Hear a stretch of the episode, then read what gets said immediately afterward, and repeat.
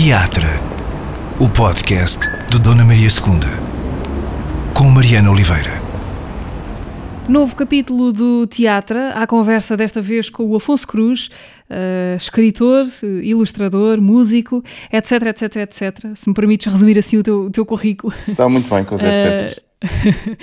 Desta vez conversamos à distância, não, não de um clique, mas de um ecrã e de uma, uma rede de internet.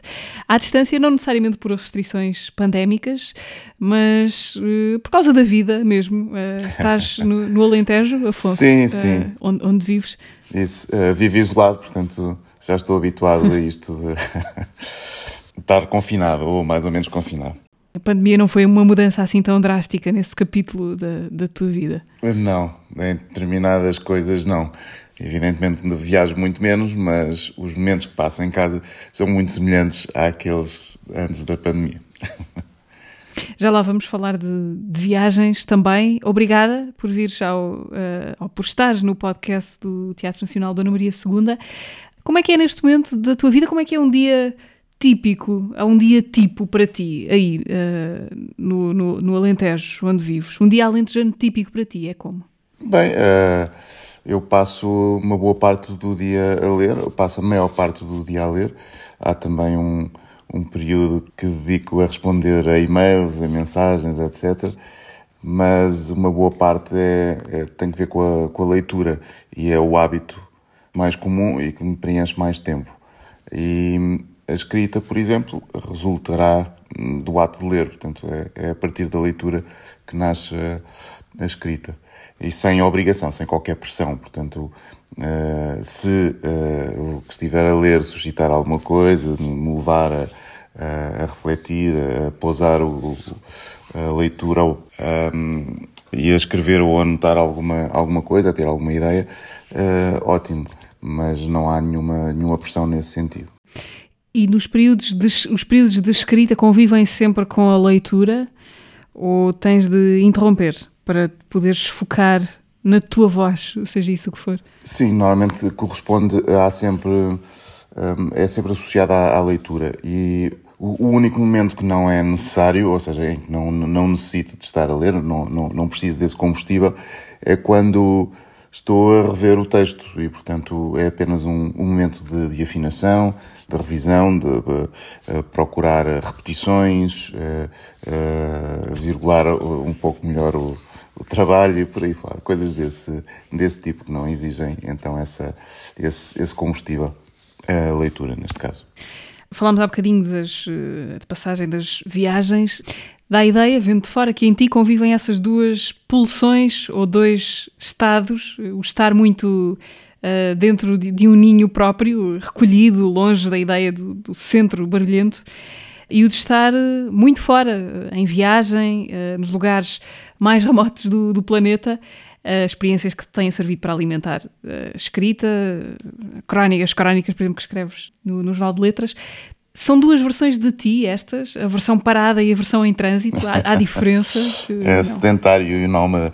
Uh, sim. Sim, uh, sim eu encontro, encontro nisto uma espécie de respiração e, e também me ajuda a compreender cada um desses, desses momentos. É bom quando estou a viajar porque também tenho uma, um distanciamento crítico do, dos, dos momentos mais uh, sedentarizados, mas também as, as próprias viagens precisam de um momento de paragem, ou pelo menos para mim precisam de um momento de paragem. Isto é de, de introspeção, eh, de, de, maturação, preciso mastigar as experiências, as experiências que tive e, e torná-las algo, algo manejável.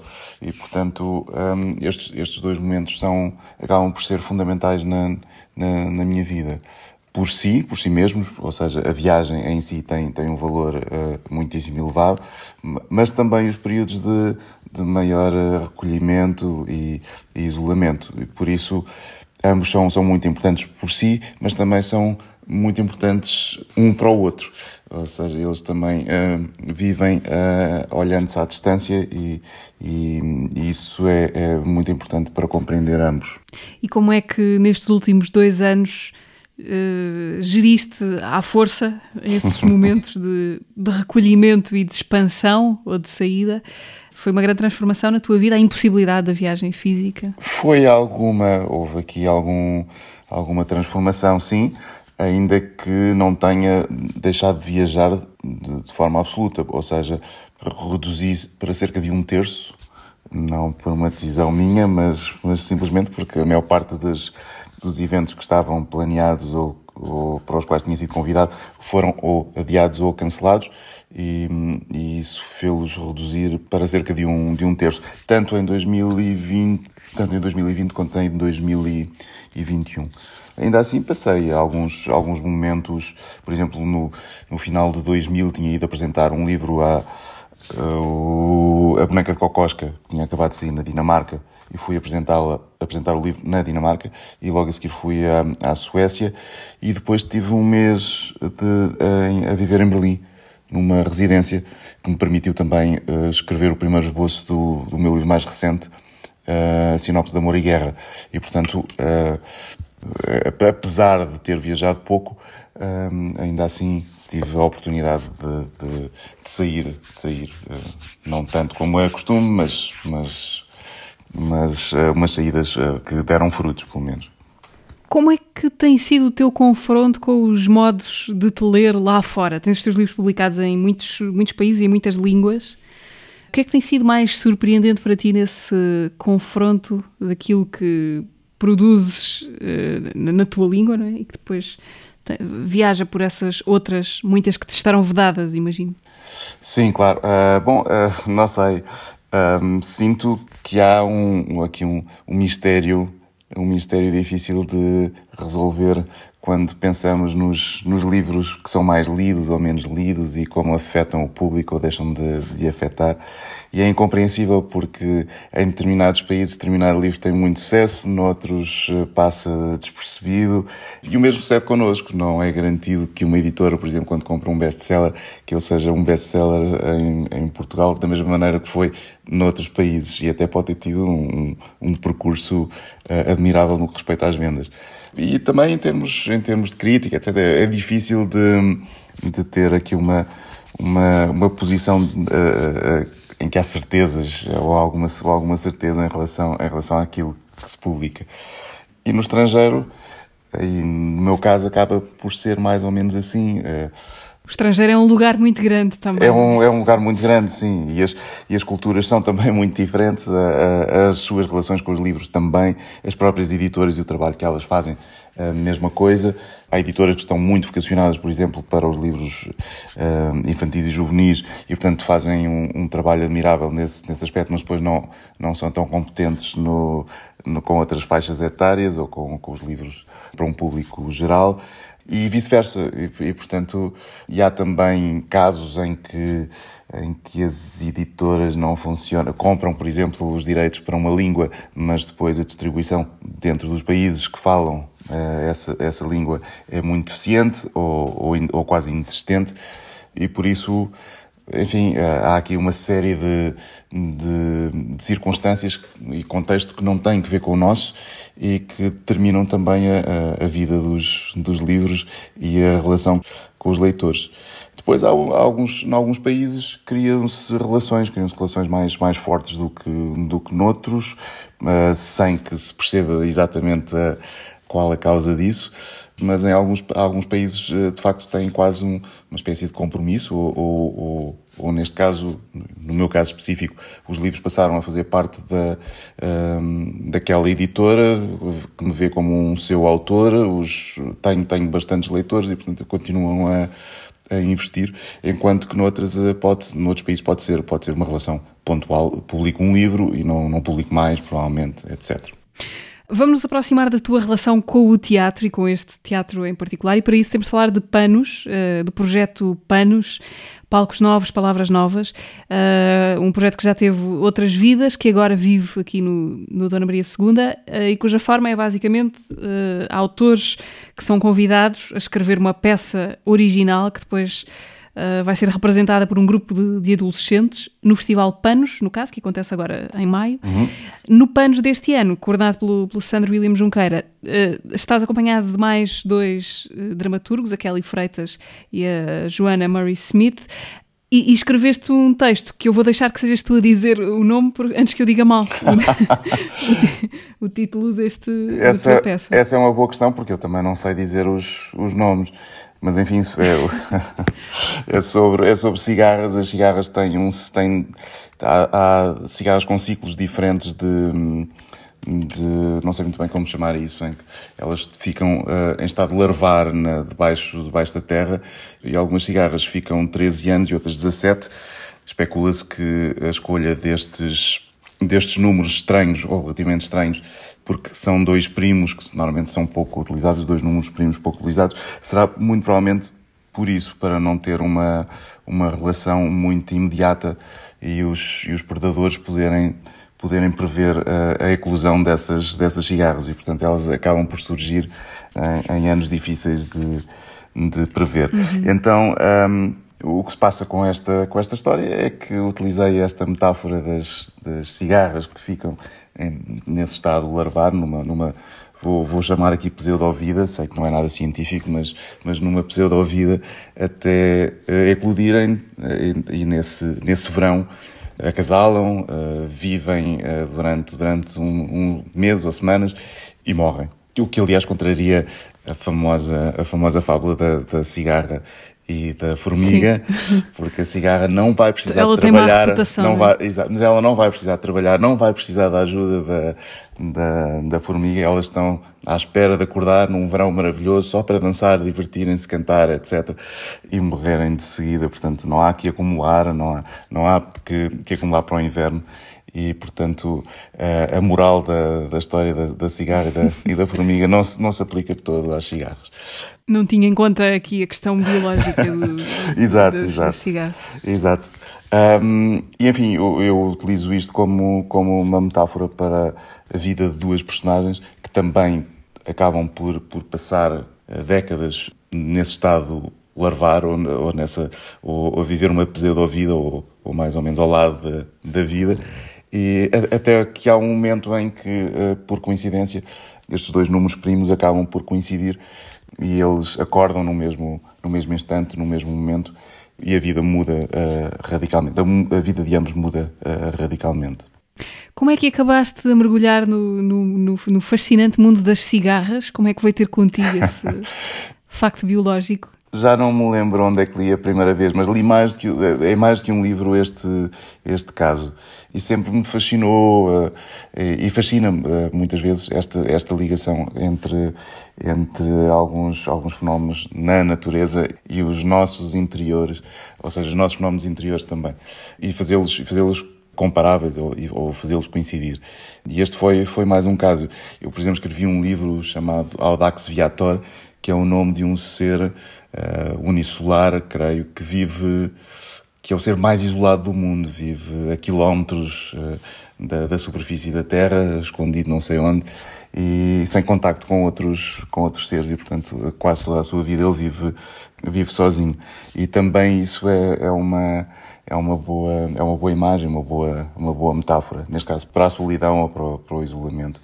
E, enfim, acabo por sentir aqui algum, algum fascínio por determinados tipos de vida que podem apontar-nos também para, para a nossa alma, mostrando, ou seja, sendo um reflexo daquilo pelo qual passamos também. Neste caso, neste caso no caso das cigarras, também tem que ver com a solidão, ou seja, com uma vida sem significado, sem, sem sentido, uh, em que podemos um, eh, estar a, a vivê-la mecanicamente, sem que tenhamos propriamente um anelo, um, um desejo, um objetivo, etc. Muitas vezes é isso que dá o tal, o tal sentido, sentido da vida. Temos essa vida larvar que ela vá acontecendo aos poucos? Eh, é um, é um medo que tens ou não? Não, não tenho, não tenho, não tenho muito medo, mas percebo que possa ser um problema para muita gente, eh, em especial porque eu, por exemplo, tenho uma profissão eh, privilegiada porque gosto muito dela, ou seja, eu gosto muito de escrever, mas sei que a maior parte das pessoas não tem uma relação com o seu trabalho tão gentil. Ou seja, muito, muito provavelmente se lhes perguntasse, se perguntássemos à maioria das pessoas se amanhã quer acordar e ir trabalhar, fazer aquilo que fez ou que, ou que tem feito durante, durante não sei quantos anos, ela muito provavelmente responderia que preferia tirar férias ou, ou, ou fazer o que lhe apetecesse ou, ou, pelo menos não ir trabalhar. E isso também significa que há aqui um, um trabalho que não é significativo, uh, que é feito simplesmente para sobreviver e, portanto, tem uma função que não vai muito para além disso. E, claro, uh, se nós pensarmos que por vezes trabalhamos depende de, de, das pessoas, têm emprego, etc., das vidas, mas trabalhamos 40 horas por semana durante 40 anos da, da nossa vida, acaba por ser uma fatia muito grande de algo que poderia ser eh, gasto ou, ou usado hum, de outra forma, ou seja, com, com paixão e com, e, com esse, e com esse desejo. Fazes só o que te apetece neste momento? Isso é extraordinário chegar a esse ponto. Não, não, não faço só o que me apetece, mas a maior parte do meu trabalho é bastante gratificante porque é exatamente o que quero fazer. É, ainda que, claro, tenhamos sempre uma enorme quantidade de, de obrigações, de coisas que são, são precisas ser feitas, ainda assim em muito menos quantidade do que se tivesse um emprego que não, não tinha qualquer relação um, anímica, com, com, o qual não tinha qualquer relação anímica, exceto da versão, por exemplo, ou, de, ou da obrigação. Por isso, continuo a ter de preencher uh, formulários, uh, uh, impressos, IRS, nossa IRS, assim. etc. Continuo a ter de ir buscar os meus filhos ou levá-los não sei onde, etc, etc. Portanto, um, ter e continuar a ter uma ou outra uh, obrigação, mas, mas ainda assim não é um, lá está, não é um trabalho de 8 horas por dia e, portanto, acaba por ser uma, apenas uma, uma interrupção do outro, do outro trabalho que é bastante mais uh, gratificante do que estes que são as, as, as obrigações. E até pela, pela própria palavra, não é? Uh, quando nós temos um, um, um trabalho, uma tarefa que nos é imposta, ou seja, à, qual somos obrigados ou estamos obrigados a, a fazer, é claro que isso erode a liberdade, acaba por por matar um pouco o livre-arbítrio e, portanto, uh, será sempre, será sempre mal, mal recebido ou mal visto, emocionalmente, digo eu, porque muita gente, apesar de, de sentir que, que, não gosta do, do trabalho e, e, talvez preferisse uh, não estar a fazer, a verdade é que também tem esse sentido de obrigação muito, muito apurado. E eu vivo aqui no campo e sinto muito isso. As pessoas orgulham-se muito de, de, serem trabalhadoras, etc, etc, etc, mesmo quando o trabalho não lhes diz, uh, não lhes diz nada e não, não é propriamente um, um motivo de, de satisfação. Pode ser de orgulho, mas não é algo gratificante. Achas que se é mais livre quanto menos compromissos eh, se tiver? Porque os compromissos podem ser importantes para, para regrar uma certa tendência para o desgoverno que todos temos, não, não, o, mais ou menos, não é?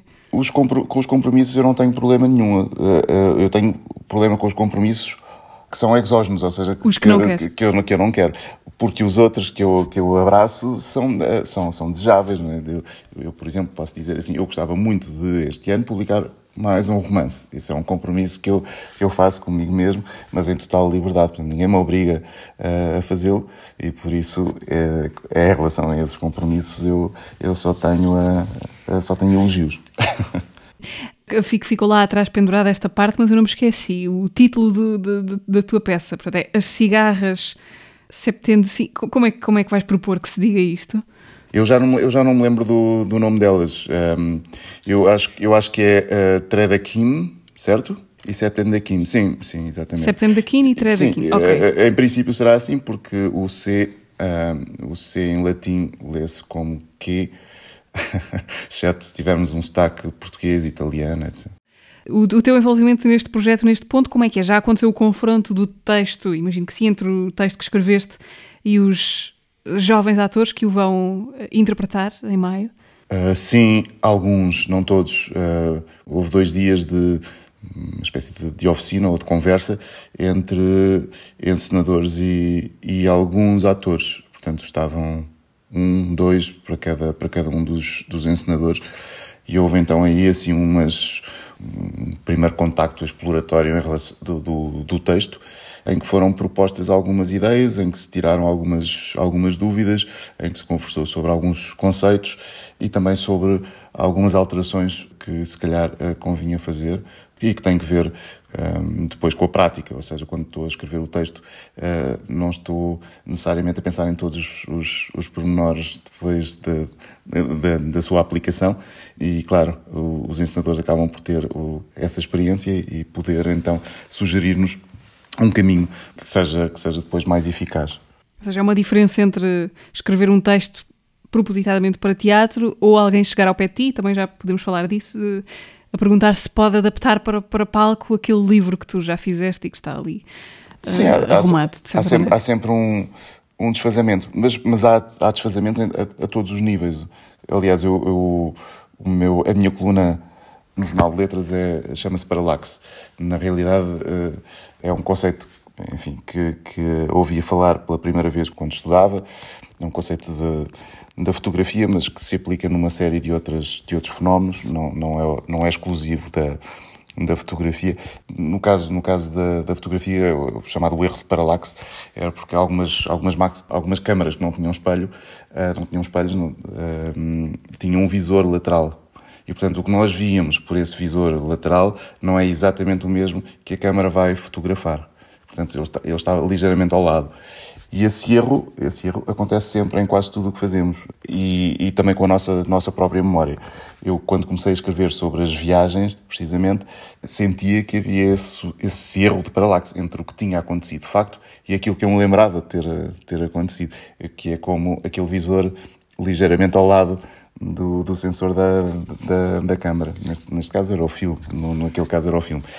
E ainda mais a diferença entre uma coisa que aconteceu e uma coisa que vai ser contada por escrito, não é? Sim, isso, isso também, mas e é, acontece também muito com o, o, efeito que queremos produzir, ou seja, aquilo que queremos uh, fazer passar e aquilo que as pessoas vão compreender. Um, e por isso acontece também na escrita em relação aos leitores. Eu nunca sei exatamente Uh, o que é que o leitor irá uh, perceber daquilo que eu estou a, a, escrever, ou seja, como é que ele vai interpretar aquilo que eu estou a escrever, ainda que sinta Obviamente que há aqui, há aqui um caminho mais ou menos, mais ou menos afunilado em determinado sentido. E também acontece com, com a passagem para o teatro, sim. Uh, ou seja, há aqui uma transposição intersemiótica que às vezes é complexa e quando se passa da, da linguagem escrita para depois uma representação, enfim, há, há, coisas que não funcionam, não funcionam tão bem uh, ou não funcionam como nós estávamos a, a, pensar, o que de certa maneira corresponde à interpretação, à própria interpretação do, do leitor quando estamos a escrever um livro que não é para, para teatro uh, e, e, termina em si mesmo. Mas mesmo assim, estes, estes desfazamentos, uh, chamemos, chamemos assim, ou, ou assincronias, acontecem sempre. E é bom poder, poder repará-las. Há outra coisa também que é que eu tenho notado é que nós, escritores, trabalhamos em silêncio, ou quase todos trabalhamos em silêncio. E, portanto, não lemos aquilo que escrevemos em, em voz alta. Alguns fazem isso como, como exercício e forçam-se a fazê-lo porque sentem que, eh, que têm bons resultados, mas eu normalmente não, eu não tenho esse, esse hábito. E quando ouço uh, os textos lidos em voz alta, eles têm outra, outra acabam por nos mostrar uh, outras facetas que nós não, não víamos em, em silêncio, não, não, não, sentíamos em silêncio. E por isso tem sido, tem sido também uma, uma boa experiência isto, apesar de não ter ainda como, como hábito, percebo uh, claramente que, que é um, um grande auxiliar e mostra-nos determinadas coisas sobre, sobre os, os textos. Não, se calhar não é tão necessário para a literatura pura e dura aqui no, na, na, criação de um livro e depois a, a recepção do, do leitor, porque normalmente o meu silêncio também corresponde ao silêncio dos, dos leitores. Normalmente os leitores também leem em silêncio e não em, em voz alta, portanto a, a leitura tornou-se assim e que é um resultado, um resultado ótimo porque tem que ver com a possibilidade de serem autónomos na, na leitura, ou seja, somos pessoas letradas, alfabetizadas, etc. Se não fôssemos, haveria alguém teria de, de, de, haver alguém para ler para nós, como acontecia, por exemplo, na Idade Média e antes da Idade, da Idade Média. Hoje, como, como todos lemos, lemos em, em silêncio, portanto, a leitura silenciosa é, é mais comum e também é, é, muito, muito importante. E por isso mesmo há sempre, há sempre desfazamentos, menos no caso de, destes silêncios, como dizia. Sim. Afonso, eu gostava que. Tenho para ti uma pergunta de fora, vinda uh, importada, um, e vou, vou, vou trazê-la para aqui porque tem a ver com o Panos. É de alguém que eu julgo que podes não conhecer pessoalmente, talvez, mas que, que está neste projeto contigo, a Kelly Freitas, que tem, uh, na verdade, três perguntas para te fazer. A Kelly Freitas é outra das autoras que participa sim, sim, sim, deste ano. Curiosamente, ela tem um texto uh, para este projeto chamado Fábrica de Matar Baleia uh, fazendo lembrar que tu também tens um livro com baleias sim, no título. É verdade, é verdade. Nem todas as baleias sim, voam. Sim. Bom, coincidências à parte, eu gostava que ouvisses a pergunta da, da Kelly Freitas, então cá vai. Olá, Afonso. Daqui é Kelly Freitas. Eu pensei algumas coisinhas para te perguntar. Quer dizer, é claro que eu tenho curiosidade para saber como é que foi seu processo de escrita do texto Preupanos. Gostava de saber mais ou menos alguma coisa que você quisesse contar sobre esse processo, sobre, inclusive sobre a escolha do texto, né? Que por ser livre, pelo menos para mim é um bocado angustiante até que se escolha sobre o que, que vai, se vai falar. E queria te perguntar mais outra coisa. Fala um pouquinho da sua relação com o teatro. Queria saber também, fiquei curiosa, se é a primeira vez que você escreve para o teatro, se você vai ao teatro, se você se lembra a última vez que você foi ao teatro e, e gostou muito, se comoveu. E a pergunta número 3. Sei que você é um leitor assíduo e gostava de saber as autoras que você lê hoje ou que tem lido durante a sua vida, quais delas uh, são importantes, se talvez você pudesse falar um pouquinho sobre uma delas ou algumas delas. Uh, uma grande pergunta. Boa sorte, mas uh, é de coração. Um beijo grande. Uh, Kelly Freitas acaba de assumir a maior parte das despesas desta, conver desta conversa com uma, uma bateria de perguntas para ti. Um, queres começar por onde? Bom, uh, em relação à escrita, enfim, já, já falámos um pouco sobre isso, sobre, Sim, neste caso, as cigarras, a origem das as, cigarras. as cigarras e, e, portanto, serviu de, de metáfora para a criação do, do texto. Depois, enfim, foi, foi criar uma série de, de episódios na vida das, das pessoas, da vida de duas personagens, uma delas com ciclos de 13 anos e a outra com ciclos de 17 anos. E o que têm em comum todos estes episódios é que acabam por, por não ser significativos para as pessoas, terminarem sempre numa, numa enorme uh, solidão, ainda que a determinada altura possa ter existido alguma esperança. Até que há então a, a tal uh, coincidência dos, dos ciclos. Em relação. Teatro. teatro Tua relação, relação com o teatro. Bom, agora que vivo, vivo no campo, tenho uma relação mais frágil enquanto espectador, porque não tenho, não tenho acesso a, a muito da, da cultura deste tipo de coisa, que é muito presencial, que tem, tem muito a ver com, com a presença. Agora, neste momento, por exemplo, em Évora já existe um cinema. Évora é a maior cidade do Alentejo, mais populosa, e agora há um cinema. Mas quando eu digo agora, isto implicou há algumas décadas sem cinema, portanto não havia não havia uhum. cinema na cidade mais populosa do Alentejo e o Alentejo... Évora é a cidade que está mais perto do, do sítio onde moras? A cidade grande que está mais perto? Cidade grande, sim. A cidade mais perto é Estremoz. Mas isto significa, estamos a falar de quase um terço de Portugal, e portanto um terço de Portugal, a sua maior cidade não tinha cinema, e portanto o acesso, o acesso à cultura, ainda que tenha melhorado, não, está muito longe de ser ótimo. Mas sim, tenho ótima relação com, com, o teatro, também leio teatro. E também escrevo, comecei a escrever para o teatro graças à, à Ruth Rocha, que a determinada altura me fez, fez um convite para escrever um texto para um, dois, três, quatro, autor, quatro atores, que depois acabou por ser publicado, um livro chamado uh, O Cultivo de Flores de Plástico, e que foi uma, uma ótima primeira experiência e provavelmente a que gostei mais. Também porque se calhar foi aquela que me surpreendeu a muitos níveis à época, porque não tinha consciência do, do, de, de, uma série de, de, coisas que acabei por, por me inteirar à medida que fui trabalhando este, este texto e que fui vendo os, os ensaios e o, e o, resultado, o resultado final. Depois há vários livros também que foram um, adaptados e continuam a ser adaptados uh, para teatro, para dança. Uh. Há agora um exemplo muito recente, não é? Do, do princípio da Karenina. O princípio de Karenina, uh, que deu sim. numa peça, que deu numa sim, peça sim. chamada Cochinchina, do, do Teatro Meridional, da, da Sandra Barata Belo. Sim. Uh, mas também, também uh, e uh, esteve agora recentemente também no, no São Luís o, uma peça chamada Não, também baseada em, dois, em dois ou três livros que escrevi. São textos que têm que ver com essa possibilidade de dizer que não a determinadas, a determinadas coisas e da importância que, que isso tem nas nossas vidas e para a sociedade.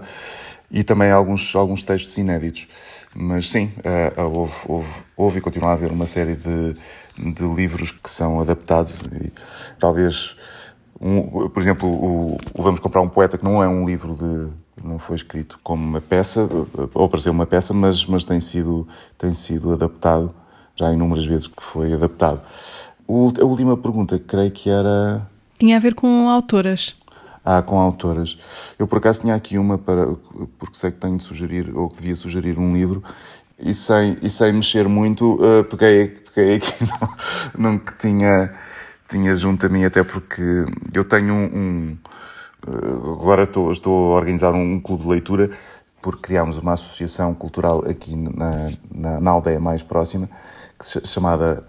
Uh, a Associação Cultural, não a aldeia, a chamada Era uma Voz, e temos também um clube, um clube de leitura. E nesse, e nesse clube, por acaso, os últimos dois livros que, que lemos o anterior e este que está a ser lido são de duas autoras. Um da Rosa Montero, A Ridícula Ideia de Não Voltar a Ver-te. Eu gosto muito da, da maneira como a Rosa Montero escreve. Gosto muito também dos, destes, destes dois livros que ela tem que não, que não são propriamente ficção, que é o, o A Louca da Casa e este que, que acabei de nomear. E agora estamos a ler uma autora de ficção científica chamada Connie Willis, que é pouco conhecida cá em Portugal, apesar de ter ganhado os prémios mais importantes da, da ficção científica, os Hugo, Nebulas, etc. E tem um livro muito, muito curioso, um, neste caso é uma, é uma novela, um, sobre, sobre a teoria do caos e, o, e que, apesar dela ser uma, uma escritora de ficção científica, este livro é passado numa, numa empresa e, portanto, não tem propriamente que ver com com a ficção científica, ou pelo menos com a ficção científica que nós imaginamos quando se fala do, do deste, deste subgénero, deste género de, de, literatura. E uma autora de que gosto realmente muito, e que volto a ela com muita frequência por vários motivos, é a Simone Weil.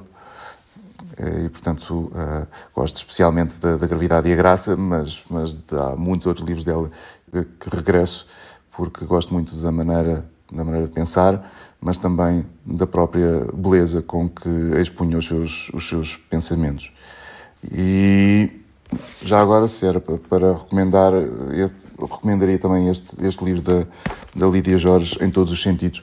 Foi um livro que há uns tempos tive uma conversa, precisamente com, com a Lídia Jorge, uma conversa pública, em que ela falou de um dos meus livros, ou seja, apresentou um dos meus livros e eu apresentei este, de, este em, todos os, em todos os sentidos que é um livro de não ficção também uh, e que é até difícil de, de, catalogar porque estará entre a crónica, entre a memória pessoal, entre o ensaio e por esse motivo também uh, tem que ver com alguns livros que publiquei ultimamente e, e, e, acho que tem aqui textos uh, lindíssimos. Um deles, por exemplo, acho, acho que daria, daria um daria um romance, daria mais do que esta história que é, que é, o, é uma história passada na, na infância da, da Lídia Jorge, mas acho que daria um, romance uh, belíssimo. Afonso, porquê é que nasce a Era Uma Voz uh, e, e, como é que nasce e que projetos é que tens Bom, para essa uh, associação? É uma associação, não é? Que é, é uma associação cultural, sim, sim. Bom, nasce porque por causa precisamente da, da ausência de, de, estímulos culturais, pelo isolamento, etc. E, portanto, tentar que uh, exista um espaço onde as pessoas se possam, se possam encontrar e se possam encontrar uh, numa situação de, de lazer e trocar as experiências, haver, haver então esta alguma, alguma partilha de, de uma série de, de artes e, e não só, mas, mas também enfim, começámos durante a, a pandemia, portanto, com muitas limitações. Um dos primeiros projetos foi chamou-se Encontros Transparentes e terminou há dias. E, portanto, foi foi um projeto que durou uma boa parte de 2021 e, e, a ideia era precisamente levar.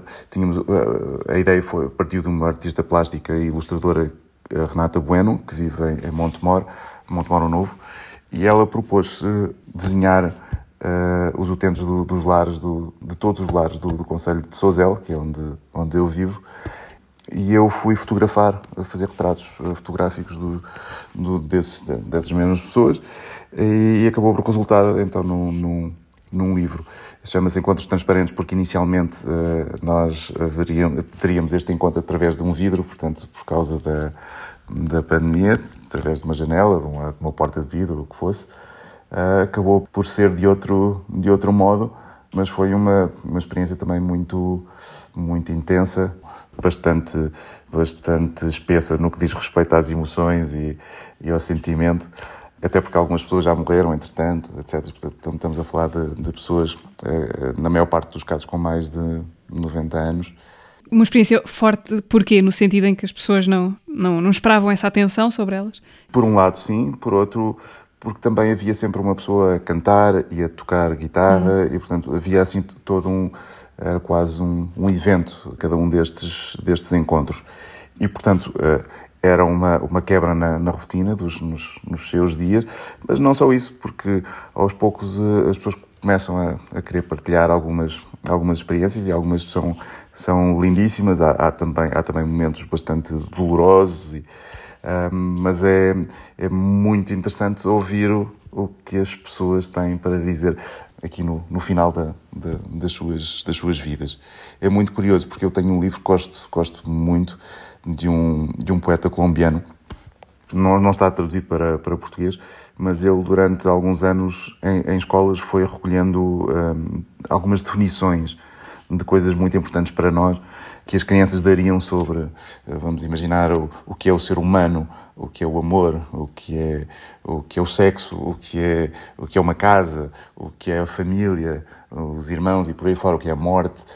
E é um livro belíssimo porque contém uma certa ingenuidade e também uma, uma ternura e, um, e, um, e, uma capacidade quase poética de olhar para, para o mundo, vezes, mesmo que às vezes seja uh, uh, absolutamente involuntária, mas acaba por resultar em algo uh, belíssimo. E, Como é que se chama o poeta?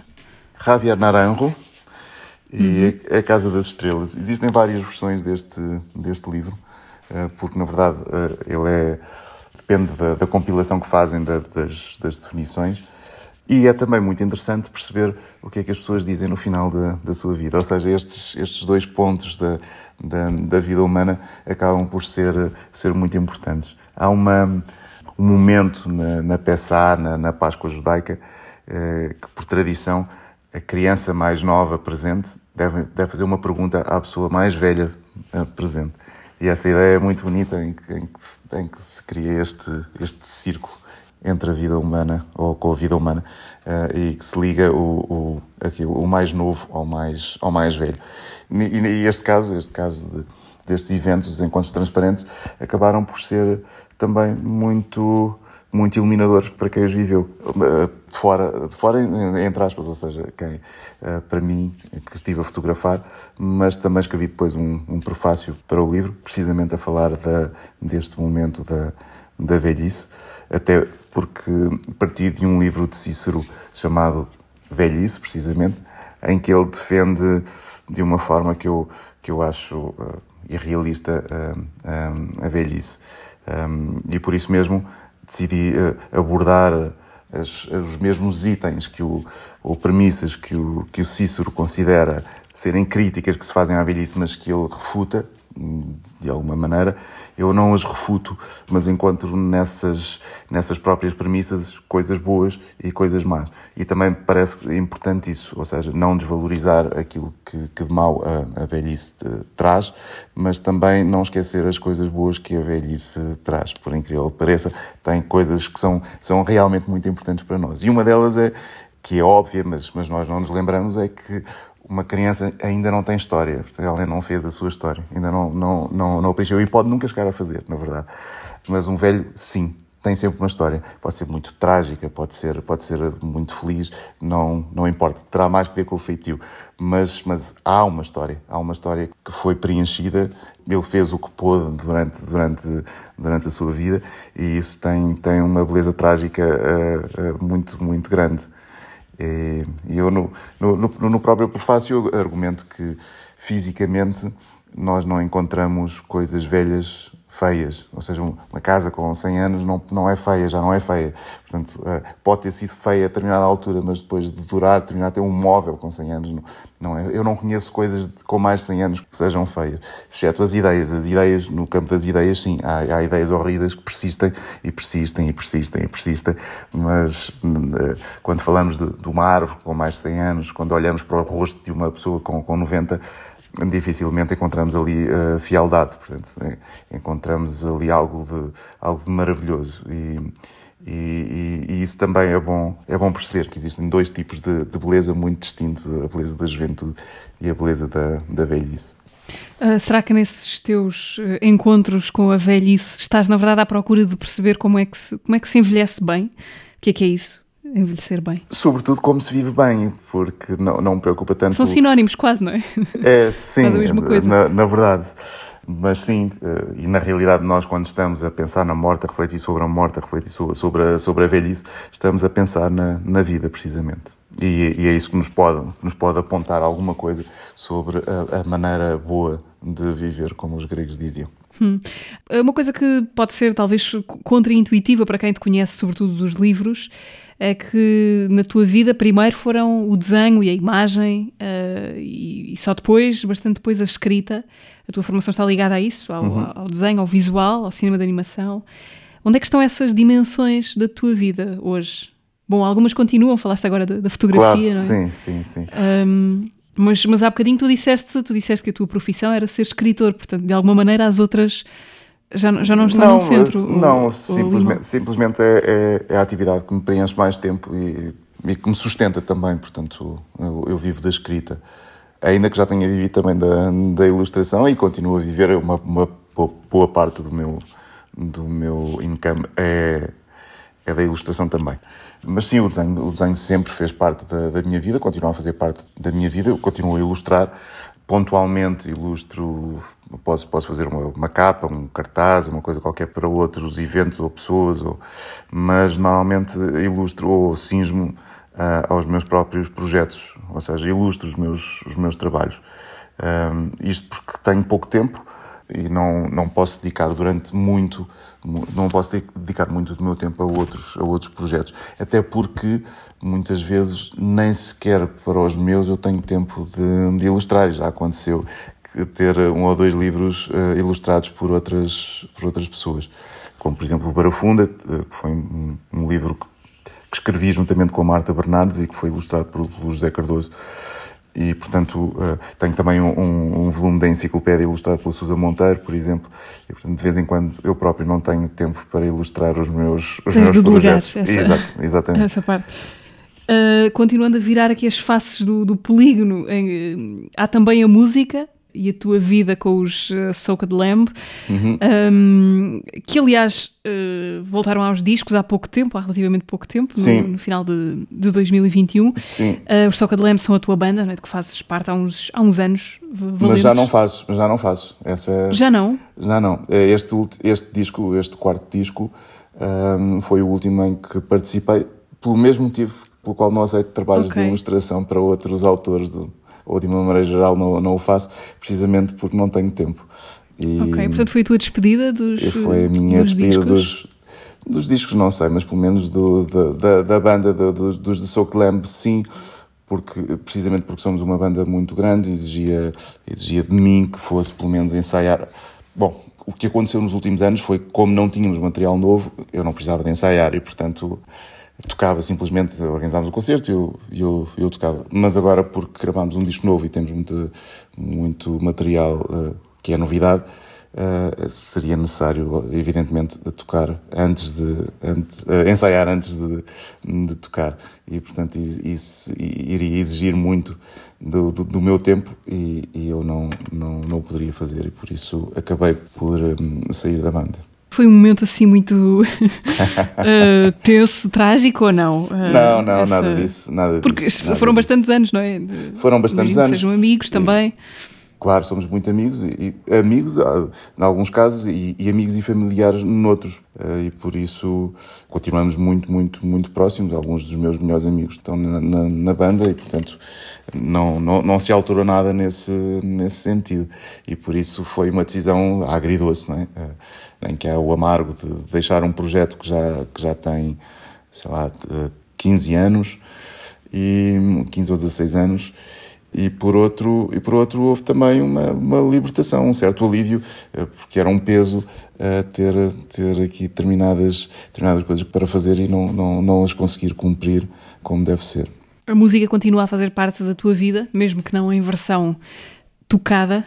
Sim continua a fazer parte da, da minha vida. Eu eu estou aqui sentado, vocês não me veem, mas, mas eu estou aqui sentado e, e à minha volta tenho instrumentos musicais e, portanto, fazem, fazem muito parte da a música, continua a fazer parte da, da minha vida eh, e, eventualmente, eh, sei lá, no futuro, pode ser que venha a ter uns projetos mais, mais, mais pequenitos, mais, mais de duas, ou uma, duas, três pessoas, não sei.